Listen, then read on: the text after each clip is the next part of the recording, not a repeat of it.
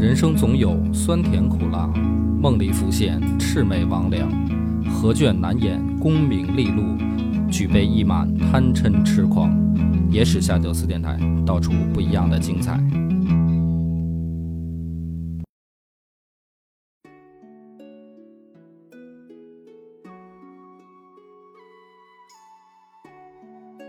大家好，欢迎收听《野史下酒》，我是主播张小娘。我是恶霸波。今天在三八妇女节这个喜庆的日子，我们来讲刘备的故事啊。刘备，张哥先给大家说说你心目中的刘备是一个什么形象呢？刘备在我心里边是一个草根儿逆袭成大人物的一个典型案例吧。哎，说得好，因为我们上一集讲了吕布的故事啊，然后我们最后分析出了在东汉那样一个时代，一个底层人物想逆袭是很困难的，就会像吕布一样，最后被打扮成一个小丑的形象，做什么都是不忠不义。但是还有一个同时代的这个教材，就是刘备。那刘备其实也是一个底层逆袭的故事。但是呢，相对于吕布来说，却是截然相反的形象。他是给人一种仁义无双的这么一个形象，嗯，就是说刘备是一个仁德之君，评价比较高。评价比较高。嗯，所以张哥，你能不能再给我们介绍一下你心目中的这个刘备的形象，他是怎么树立起来的呢？就是为什么你会觉得刘备仁义呢？你哪怕举出一个例子，觉得刘备是一仁德的人，典型那个刘备仁义的典型案例，呃，我想印象最深刻的应该是他们应该是第一次发家的时候，就是从小规模作战变成那个正式的这个军队。其中有一个情节是在徐州，就是当时陶谦面对外来的这个进攻，他有点就是城池差点守不住了，他要让给刘备。但是刘备他不肯接受，他觉得他觉得叫什么呀？就是接受的这个不太正当，所以他就拒绝了。三让徐州啊这个故事很出名，在《三国演义》里面属于深入人心啊，白给的东西都不要嗯啊。这刘备仁义啊，嗯所以其实对于《三国演义》刻画的刘备来说，是更加深入广大人民群众这个心里面的，就是刘备他非常的仁义，嗯嗯，很多的案例在《三国演义》里面都能够找到。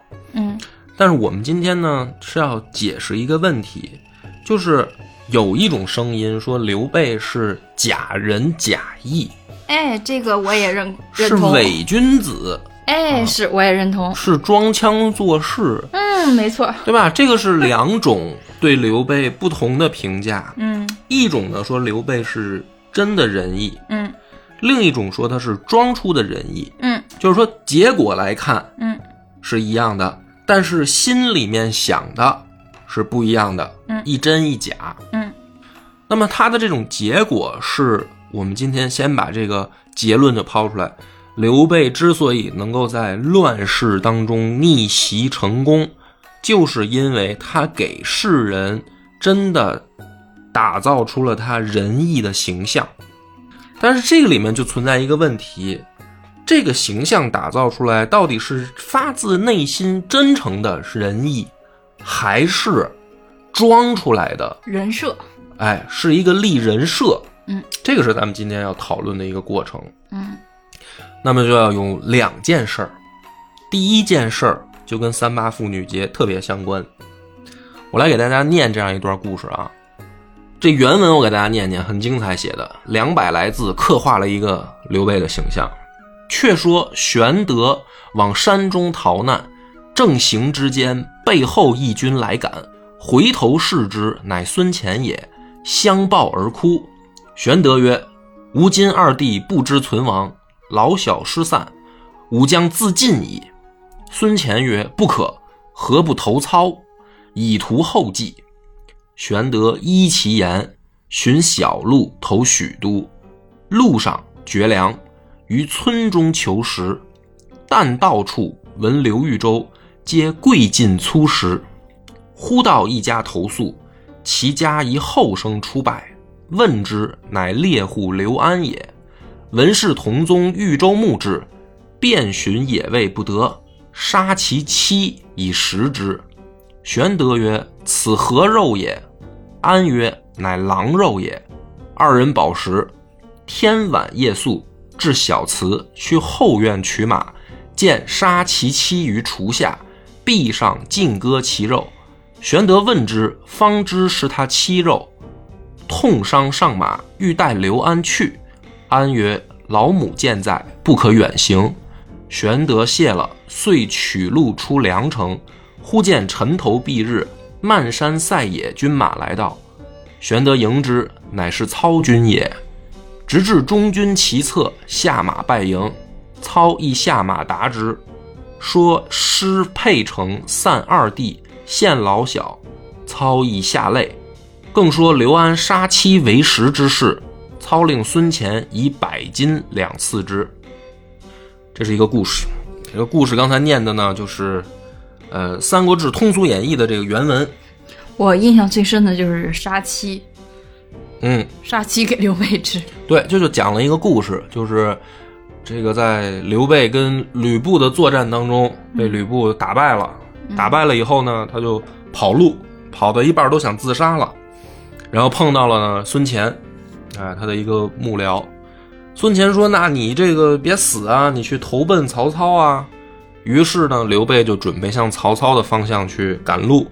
哎，天晚了，到了一个小村儿。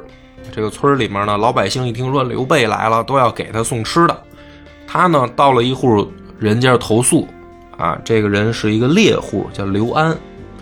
然后刘安呢，就想给他找吃的，结果呢，没有当时这个打着小动物。于是刘安呢，就把自己媳妇儿宰了，把肉端上来给刘备吃了。吃了以后呢，刘备还问他说：“这个肉是什么肉啊？”刘安，刘安说是这个狼肉啊。于是呢，当天晚上吃饱喝足，刘备睡了一宿。第二天呢，准备走的时候，哎，发现厨房里刘安妻子的尸体。然后这个时候呢，刘备明白了，哦，昨天是把人家媳妇儿给吃了，就问刘安说：“要不你跟我一块儿走吧？”刘安说呢：“不，哎，说我老母还在，就我妈还在呢，我不能走，我一走我妈没人管了。”而刘刘备呢，于是很感动，就走了。走了以后呢，哎，就半路上就碰到曹操，就接到他了。见到曹操以后呢，刘备就把这个丢失城池，然后两个兄弟找不见了，然后这个哭了一通，说自己他们惨呐、然后呢，还说了昨天晚上我还碰上一个小伙子，哎呦，他把媳妇杀了给我吃，就把这自己的惨痛经历说一遍。然后曹操就说：“那这个小伙子好啊，就赏赐了刘安黄金百两的这么一个故事。这个就说明古代啊，这个男女地位不平等，是吧？这怎么能把媳妇儿杀了给人请客呢？而且还是一个陌生人。嗯，对呀、就是头一次见面就说对方是一个这大官儿吧，是吧？那也不行啊！你说这这故事现在都都恐怖，对吧？又恐怖又变态。啊，你说家里来且了，来个客人，我把张哥宰了，给大家助助兴，你这这不是疯了吗？你会不会觉得特别荒诞呀？这种事儿，好，你提到了一个词“荒诞”，那这个是演绎啊，嗯，大家注意，这是演绎，什么就是小说，对吧？但是作者的创作。那么有一个问题就来了，我们先来讨论一个事儿，就是张哥，你读了这段故事，或者现在听了这段故事，你觉得它有没有可能发生？我们先来讨论这个事儿。我觉得没可能。你觉得在那个时代，这个故事也是不可能发生的？对，虽然身处不同的时代，但是我感觉我实在是无法接受，无法理解。嗯就是你说他图什么呢？嗯，对吧？这个孙乾他图什么呢？他是图不是孙乾，是刘安。啊，刘安他图什么呢？他嗯是、他是那个图呃刘备的赏识，嗯还是说图刘备给他一个什么一个官职？但是你看当时刘备也也是落魄至此了，流落至此嘛，嗯所以说你说要是刘备能给他什么好处，那显然也是不太可能。那你说是因为刘备仁义的这种美德，觉得好不容易哇，天神降临到我家，无论如何我也要招待好，嗯是吧？帮一把，难道是难道是因为这个吗？嗯。但是你说，你说如果说我有把家里所有的食物、所有的钱拿出来招待，这也可以理解，对吧？嗯但是把自己老婆拿杀了给他们，给他们做肉吃，这个太荒诞了，我感觉太变态了，无法理解。好，我们先来解决这个问题啊。就为什么要解决这个问题？因为如果大家所有人听起来都觉得这个故事是假的、是编的，那就没有讲的必要了嘛。就是咱们没必要在一个瞎编的故事上纠结。嗯所以我下面呢引用大量的史料，嗯，证明它是真的。哎，你来听一听，你再来一个判断啊。《三国志荀彧传》有这样的记载：这个初平二年，也就是公元一百九十一年夏天，太祖军成事，大饥，人相食。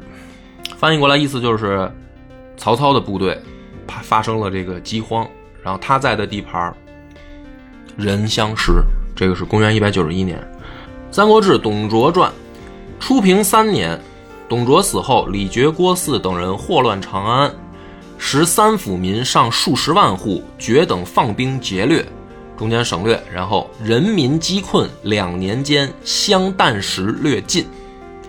就是李傕、郭汜围乱长安的时候，当时三府地区的人民是数十万户，你就最小算一家一户是仨人吧，数十万户也是几十万人吧，起码接近百万人的数量。嗯但是两年之间用了四个字，叫“相食略尽”，但食略尽，就是人差不多吃光了，人吃人吃光了。人吃人吃光了，几乎吃光了。嗯《三国志》还有这样的记载：人相食啖，白骨尾鸡，尸秽满路。什么叫尸秽满路？这路两边都是尸体，吃的人肉，人身上的肉都被挖走吃了，就剩的这个骨头在路两边。《资治通鉴》里面引用：兴平元年，自四月不雨，至秋七月，谷一斛值钱五十万，长安中人相食。就是说不下雨啊，四月到七月不下雨，导致物价飞升，一斛谷子的价钱是五十万钱，所以长安城中发生人相吃人的情况，根本就买不起粮食。也是同一年，还是兴平元年，是岁，曹操、吕布、陶谦他们在徐州、鄱阳大战的时候，谷一斛五十万钱，人相食。这是同年的记载啊。然后兴平二年，说备军在广陵，饥饿困败，力士大小自相啖食，穷恶侵逼。就是公元一百九十五年，刘备被吕布把这个徐州抢走之后，他在广陵一带，刘备自己的部队就发生了人吃人的现象。你可以说前面那些有的是曹操的部队啊，有的是别人的部队，没说刘备啊。好，这一条告诉你了，刘备的部队也发生过人吃人的情况。然后魏晋世语，这也是《三国志》里面的注王，写初曹操伐时，欲掠其本县，共三日粮，颇杂以人朴，由是失朝望，故魏不至功。就发生一件什么事儿呢？说这个在东阿驻扎曹操的，他那儿缺粮了，缺粮以后呢，这个程昱想了一个办法，就向曹操的部队提供了三日的军粮，能够吃三天的部队的粮食，但是里面很多都是人肉干儿。于是，因为这件事儿，这个大失朝中的这个期待，就是觉得这个事儿发生的很混蛋。我说了，这些都是《三国志》里面的记载啊，可以查到的史料。那么好了，我再回过头来问你这个问题，就是在那样一个时代，有没有可能发生把人家媳妇儿吃了这样一个故事？这些故事听起来特别痛苦，让人感觉，啊，是啊，嗯嗯，所以还是要强调嘛，是那个时代。那么其实你能说出这个答案，就是我可以理解为，你现在也明白，在那个时代就真的有可能会发生这样的是有事情。可能发生这样的事情的。哎，嗯就就是虽然这个是小说编了一个故事嗯啊，但是这个事儿啊，这么长的时间过去了，随着历史的长河过去，呃，它还是有它的生命力在，就是因为但凡逢到战乱的时候，人相食这件事儿是时有发生的啊，所以这个鲁迅先生说，史书间写满了“吃人”二字嘛，是吧？对所以先生才会有这样的感叹嘛。嗯，你看刚刚那个《三国志》记载的这些事情，其实它是处于人在一种特别极端的情况下，就是就是那种人性已经在特别极端的情况下被考验。嗯，其实已经不是人性了，就是兽性了，就是生存的这个本能，然后发生人吃人的事件哈。嗯我们如果说单纯的这么听的时候，会觉得，哦，就是惨，就是真的有可能是这种感觉哈。嗯然后，但是你如果单听一开始听那个故事，就是说我家穷来了个特别厉害的大人物，因为仰慕他，我把我老婆宰了给他吃，嗯你就感觉特别荒诞。嗯但是确实是你前后这么一讲哈，两件事情联系起来，它在一个时代，或许说在那种极端的情况下多了，世人已经接受，就是说人吃人这件事儿没什么大不了的，就饿极了就吃人嘛。嗯所以可能他就把他老婆就像一个杀鸡，就像杀一头鸡，杀一只鸡，杀一杀一头牛。就干出了这种沦道德沦丧的事儿，是吧？对对。那么好了，我们先讨论的这个基础就有了，就是在那个混乱的年代，这样的故事是有可能发生的。嗯那么我们接下来就要问一个问题了，就是《三国演义》这部书啊，它是要树立刘备的正面形象的，嗯对吧？他是要把刘备当成一个仁人君子来刻画的嗯啊，他是贬曹操而捧蜀汉的。嗯那么为什么要写这样一个故事，对吧？他可以把这个故事安排在比如说曹操的身上，安排在别人的身上，为什么单单要安排在刘备的身上呢？就是一个人，你不是要刻画一个正面人物吗？那你给他写这么一个故事，他吃过人肉，嗯，那这个怎么能树立这个人的形象呢？有铺垫呀。哎，张哥，你说说怎么就铺垫了？就是这个故事听完，你会觉得问题出在那个刘安身上，对吧？对，哎，因为刘备不知情嘛。好，你说出了第一个关键点，刘备不知情，对吧？他吃的时候不知道吃的是他媳妇儿的肉只觉得很香。啊，然后呢，刘安还骗他嗯说这个是狼肉，嗯对吧？嗯那么除了这一点呢，就是他不知道还有没有刘备能够仁德的形象，是刘备刚到那儿，老百姓都出来给他送吃的，嗯这一点，刘备说我我不你们都回去吧，我不接受啊。嗯于是到刘安家嘛，嗯，是吧？嗯这一点是凸显刘备仁德，就是说，当时他是有很多人送给他吃的。还有一点呢，就是他听说刘安这个媳妇儿死了以后呢，他是很伤感。他说：“刘不然你跟我走吧。”嗯但刘安不走，嗯，对吧？说我老妈在家。所以通过这些呢，这个故事听完，你不但没有觉得刘备是一个可恶的小人，嗯反而也没有觉得他违背一个君子或者说一个仁义的形象嘛。那么问题就恰恰出现在这儿了。我们把这个故事再来深层剖析一下，刘安和刘备两个人在这个事件当中，嗯他们处理的到底谁有问题，谁没问题呢？我们先来说说啊，刘安这个人，他为什么做这件事儿？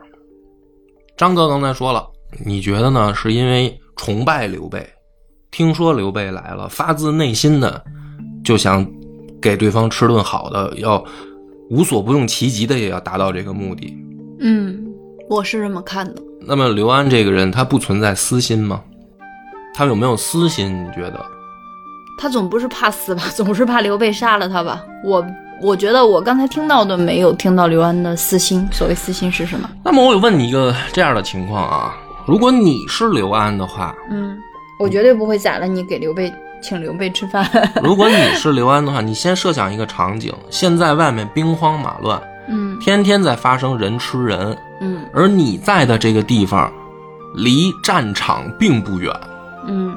就是你可能周围就经常发生大大小小的战役，你面临的是随时可能冲进来一伙人就把你抓走去当兵，也有可能冲进来一伙人把你家抢光，更有可能冲进来一伙人就把你宰了，把你媳妇儿带走。你天天面临的就是这样的一种日子，而你呢没有任何的办法。嗯突然有一天，你们省的省长跑到你家敲门来说：“我路过，能不能在你家睡一宿？”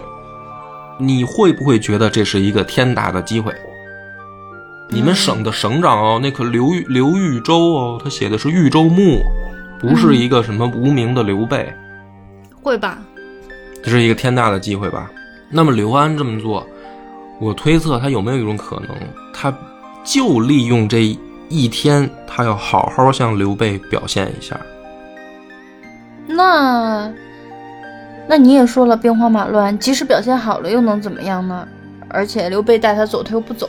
嗯，那么问题第二点就来了，如果刘备带他走的时候，他马上就跟刘备走了的话，嗯，会不会出现一个问题？那这样做的话，会不会让刘备觉得我杀媳妇儿就是有目的性的？讨好你。我是杀媳妇儿讨好你，而刘备呢，在外面的名声是一个仁义君子。我这样做会不会给刘备造成一个我很小人的形象？有这个嫌疑吧？当然会有了。刘备是一个君子，我把媳妇儿杀了，请他吃饭，结果我跟着他走了。刘备会容忍带一个小人在身边吗？所以他这个时候不能走，而且他还找了一个冠冕堂皇的理由，说我还有老妈，哎，我还孝顺，所以我不走。但是作为一个君子，你吃了我媳妇儿的肉，你就真走吗？就是我现在不走，你不再来找我吗？得还人情哈。你这人情不用还吗？我这个父老乡亲，他们可都知道你在我们家住的。嗯，然后我媳妇儿死了，对吧？我会不会跟乡亲们说我媳妇儿怎么死的？你不还我这个人情行吗？你这个君子形象还立得住吗？这么心机啊？哎，那咱们就分析这个故事嘛。所以刘备带他走的时候，他第一次一定是要拒绝的，要要等刘备再回来。嗯，有道理，有道理。是吧？所以你整个这个事件，你用刘安的这个视角，我们揣摩，我们用非常腹黑的这个方式去揣摩一下刘安的整个心思，你会发现这个人不是那么简单。嗯果然，你是什么样的人，你都看，你就能看到什么样的世界。OK，好了，好了，这个时候我们就要讲到一个问题了：道高一尺，魔高一丈，你知道吧？这样一个小人，你别看他就是一小老百姓，一猎户，他的这个小心思使出来了，这招你还真不好接。如果你是刘备，你碰到刘安这么一种人，你怎么办？你怎么办？就现在，假如说你是刘备，你已经走了，你吃了人家媳妇儿的肉，你走了，嗯，你怎么办？我这太傻了，我还觉得刘安是个好人呢，我还要真心实意感激啊，他呢。你没看出来，那你就没看出来，对吧？那你就到时候你就会去再想办法把刘安找回来，带在身边。对，我在《三国演义》里边第一集就让人咔嚓掉了。我们再往前推断啊，再往前推断啊，再往前一点，刘备吃肉的时候，有没有可能发现这是人肉？这他能不能吃出来？他要是以前经常吃的话，应该能吧？那我刚才那些史料白引用了。那看来就是他以前经常吃，他能尝出来这是人肉。当然了，哎呀，好可怕呀！今天这是什么专辑啊？三八妇女节恐怖专辑吗？我的天呀！我们再假设一个情况啊，再往前倒推一步，如果刘备吃出了这是人肉，如果你是刘备，你怎么办？你现在已经动筷子吃了，吃了一口，你当时就知道了，这这是有问题的肉，你怎么办？我我我我我我不敢吃下去了。啊、不敢吃了。你这期节目找错人了，你应该找一个胆子大的人。我的妈呀！我们再往前推一步啊，再往前推一步，刘备去到这个村庄的时候，有那么多老百姓来给他送吃的，他为什么单单去了刘安家？就有很多人出来迎接他的，他为什么这些人他的家不去？他单单要去敲一个没来迎接他的刘安的门，我一开始以为因为刘安也姓刘，那他又不知道这家姓什么，他又不知道这家姓什么，那他为什么要去刘安家呢？为什么呢？你再想想，老百姓来的时候送给刘备的，咱们那个看那个原文写的就是叫粗食，哦，他嫌不好吃，他想吃肉。他想吃肉。那刘安是猎户，猎户住在山旁边儿所以他去敲刘安的门。我的妈呀！你看我这汗毛都起来了，这么多细思极恐的点吗？对，所以你再倒推过来，刘安你看起来已经够腹腹黑小人，我给你解读了。刘备他能玩得过刘安，他比刘安的道行必须要高，不然他的仁义形象在刘安这儿就要翻车了，明白吗？所以他从头到尾是一个什么呢？我们再腹黑的解读一遍刘备啊，兵荒马乱的，但是呢，哥们儿毕竟是有身份的人，老百姓我是跑路啊，我是战乱跑路被打败了，但是哥们儿想吃口好的，那怎么办呢？我是一个君子，我总不能去敲老百姓家的门儿，或者直接人家给我送吃的时候，我说你能不能再给我拿点肉来？因为老百姓是吃不上肉的，对吧？人家已经把把这个粗粮给我拿来了，这是他们仅有的粮食了。但是我想吃肉，我还不能直接提，那么怎么办呢？打听打听，你们这儿有没有猎户吧？你说要找到刘安家，这个时候刘备不会说。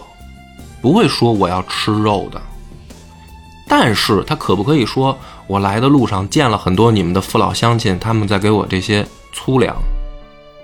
他可不可以说这个话？可以吧？这个没问题，我又没跟你要肉吃。但这个时候刘安会不会明白刘备为什么来敲我家门了？一个省长兵荒马乱的日子里面，突然降临到我一个小老百姓的家里面，刘安一定会明白哦，他要吃肉。于是刘安肯定是出去进行打猎的活动了，但是没有打到东西，对吧？那么这个时候怎么办呢？刘安的心情就更加急迫了。这么大个官儿来我们家，这是我可能一步改变命运的唯一机会，在这个乱世里，这是我唯一的机会，我必须要抓住他。他想吃口肉，但这个时候我出去了，我这没有肉，那我赌一把，我拼了，我把媳妇儿杀了给他吃。哎呦，我的妈呀！那么这个时候，他是一个君子，他是一个仁义的君子。如果我告诉他这个是媳妇儿的话，他是一定不会吃的，对吧？他虽然想吃肉，但是你告诉了这是我媳妇儿，你吃吧，他就绝对不会吃了。所以我必须要告诉他这个不是我媳妇儿。他吃的时候，我起码要不能让他看到我媳妇儿的尸体。于是我说这是狼肉。刘备吃了，果然吃的很高兴。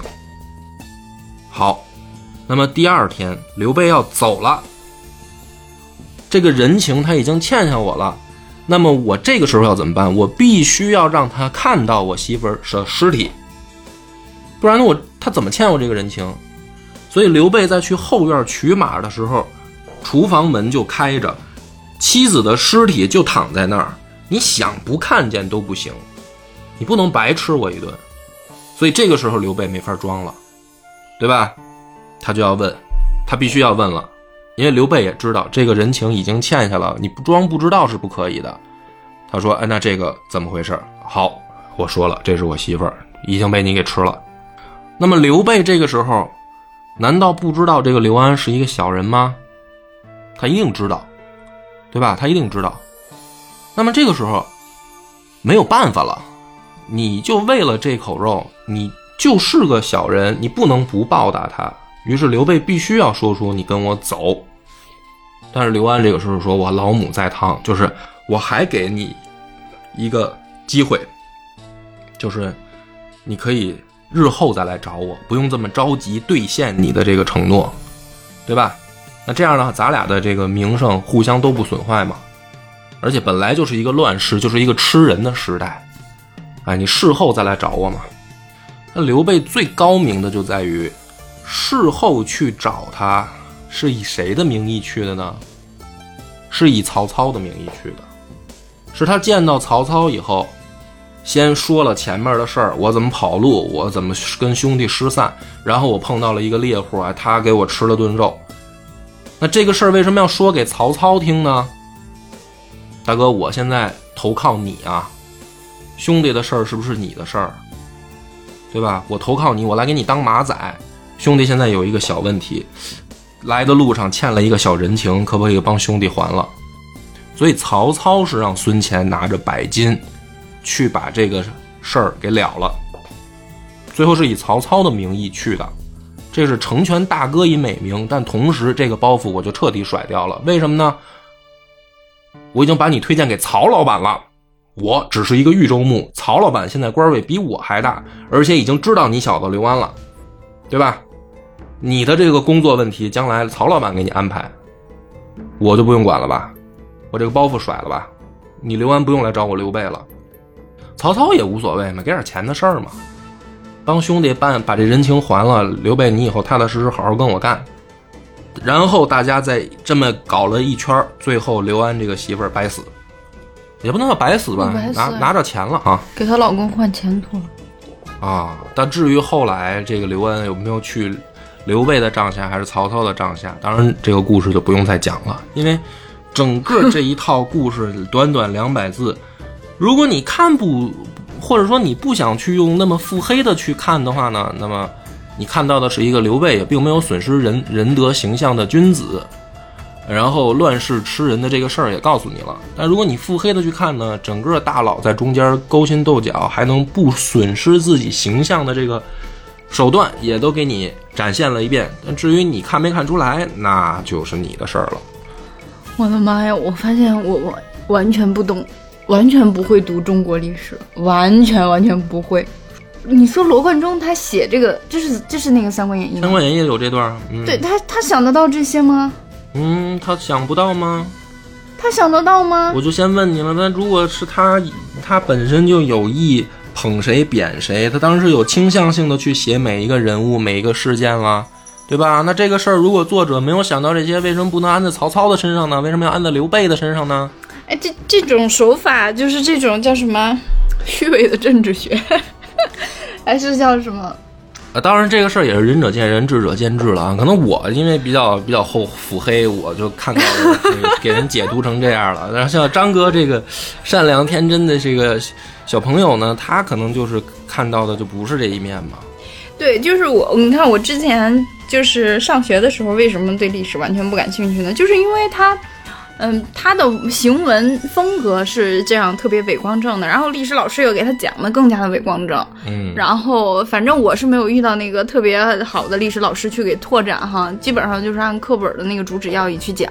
嗯，我就是感觉读中国历史我非常读不进去，我就是就是觉得就很假，就是很不现实，就是像读那个童话故事似的，就感觉那时候的人都特奇怪。但是我第一次有一种就是说。这个《三国演义》之中的一小篇故事拿出来，然后你解读完了之后，我就像在读那个东野圭吾的那种短篇的悬疑惊悚小说。啊，它关键问题就在这儿，就是说，往往你觉得假仁假义的这种人呢，他是立人设装，而你你会本能的认为，就是哎，人设这种东西现在见的很多嘛，那是不是电视上明星也在立人设是吧？哪怕网红也在立人设。是吧？这个东西谁不会呢？但是他其实问题恰恰在这儿，就是不是谁都会的，人设是会崩塌的，是吧？刘备的人设怎么能够一直不崩塌？啊，刘备的这个仁德、这知名不能损坏，因为这是他在底层逆袭的唯一本钱。嗯，就如果连名声都没了，他靠什么混？他就是吕布第二了，他还没吕布能打，对吧？他他的他的部队还没有吕布的手下的这个并州骑兵强，那他那他靠什么呢？他必须要把这个东西经营好。那么，这今天是两个故事啊，先给你开一个头，你就明白了刘备的这个所谓到底是真心实意、发自内心的仁德，还是虚情假意的仁德？你能明白它中间的这个区别了吗？就是你不要管他到底是真心还是假意。我就告诉你，立这个人设，在东汉末年那样一个想要底层逆袭的人，不管真心还是假意，他必须是有一个极高情商的人才能操作的。嗯，不要把刘备想象成一个傻子。哎呀，可不敢了。就是其实你看之前那个，我也其实我也认为刘备他是一个假仁假义的人物，但是就是那种假仁假义哈，我我就是我对他浅显的理解，就是觉得这个人爱做戏。比如说赵云把阿斗抢回来的时候，他当着众将士的面摔孩子。就是，其实我们都知道，那个情况下他不可能摔着孩子的，身边那么多人，怎么可能让他摔太子呢？对吧？然后再有就是，就接受徐州的时候，虽然他表面推辞，但是其实呢，他也知道他身边的人，嗯，不会让他，就是就是让他又又不失名声的时候，然后又把实际的这个利益得到，嗯，就是他就假仁假义一下就行了，反正反正我推脱，我下边人会给我这个台阶儿的，嗯也会想办法把这个呃好的借口找出来，对吧？这个公关肯定是做好的，我觉得就是在这种层次上。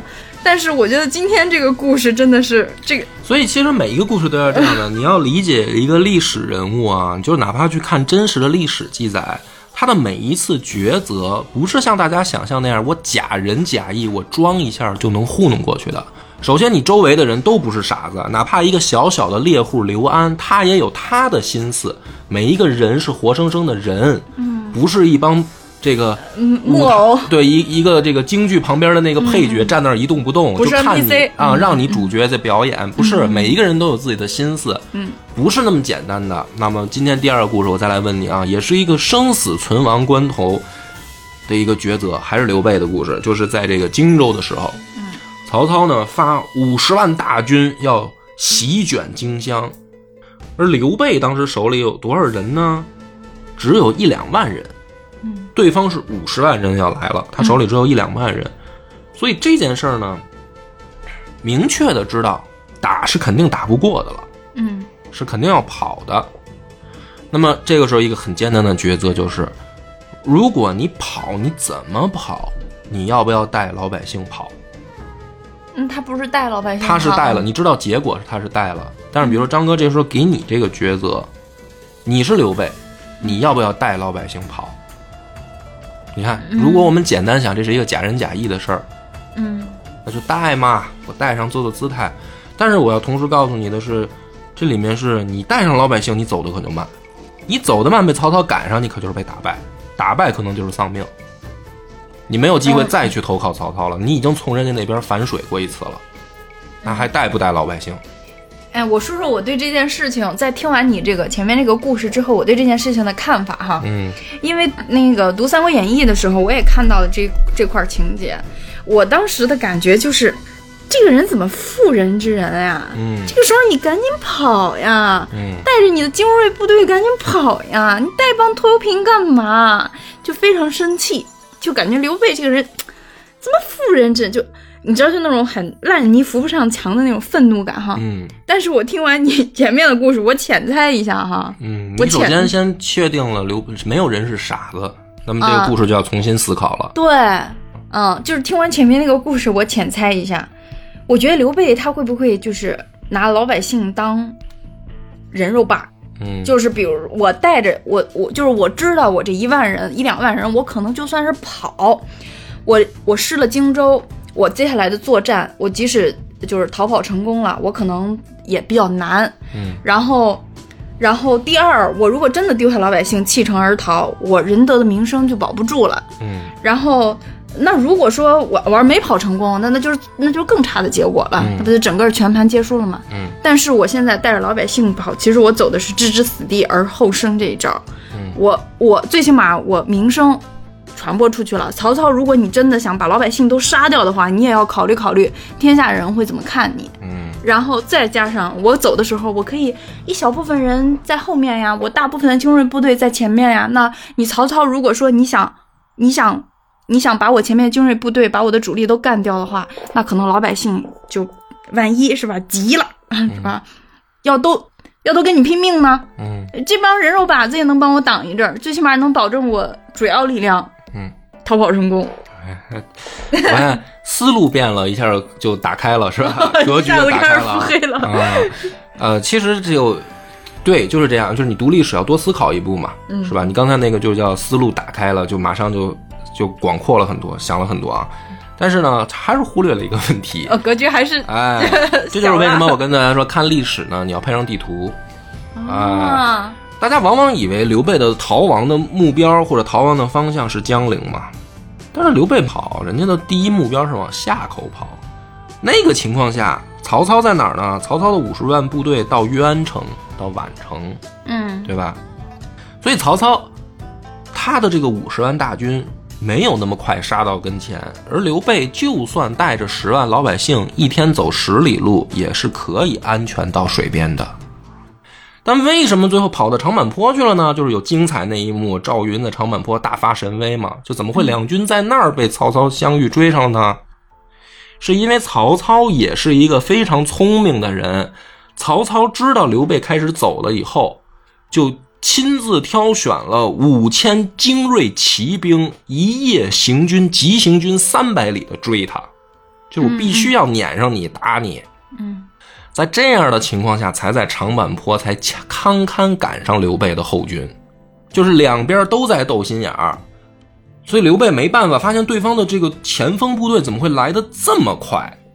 就曹操也不傻，刘备也不傻。如果按照曹操五十万大军的行军速度，刘备是完全可以平安带着老百姓走到下一个他想去的地方的。啊，那个那个我我可能看的时候，我只关注那个情故事情节了哈，没有想到作战这部分的原因。我还是想问一下，就是他带着老百姓逃跑，嗯，你的意思就是说，其实他就是单纯的觉得我带着老百姓也能逃，因为我不带着老百姓，如果我碰上曹操，我也打不过他，我的人太少了。嗯但是我带了十万百姓，嗯十万百姓就是十万人啊，哪怕里面有老弱妇孺，但是也有男人吧。嗯我只要到了城市里面，我有十万人，这十万人也是战力啊，嗯对吧？要不然我就带一两万人，我到哪儿我都是打不过他，而且制造出老百姓跟他走的这种负面形象，是谁制造的？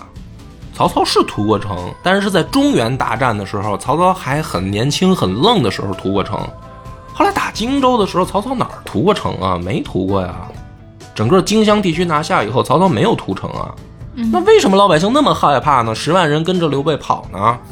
是因为刘备在跑之前就广贴榜文，告诉老百姓赶紧跟着我跑，呃曹操来了你们都得死。所以老百姓很害怕嘛，嗯他们又不知道曹操究竟会怎么样。嗯那刘备说他来了以后我们惨了，那刘备说的就是真的，我们就要跟着刘备跑。那么这样的话，不但说刘备带了十万人到下一个地方可以更有余力的组织防守，还有一个这个消息是会扩散的，荆州地区的民心会动荡，大家都会害怕曹操。嗯而且在逃跑的路上一定有老百姓死，这些死掉的老百姓的账全部都会算到曹操头上去，对吧？所以曹操你就算拿下了这个城池，它是一个空城，而且其他城池的人会知道曹操好像要屠城，嗯这是第二点。嗯哎，第三点就是刘备他自己首先要表现出来的是我不能害怕，我在一路上我不能表现出的是我害怕。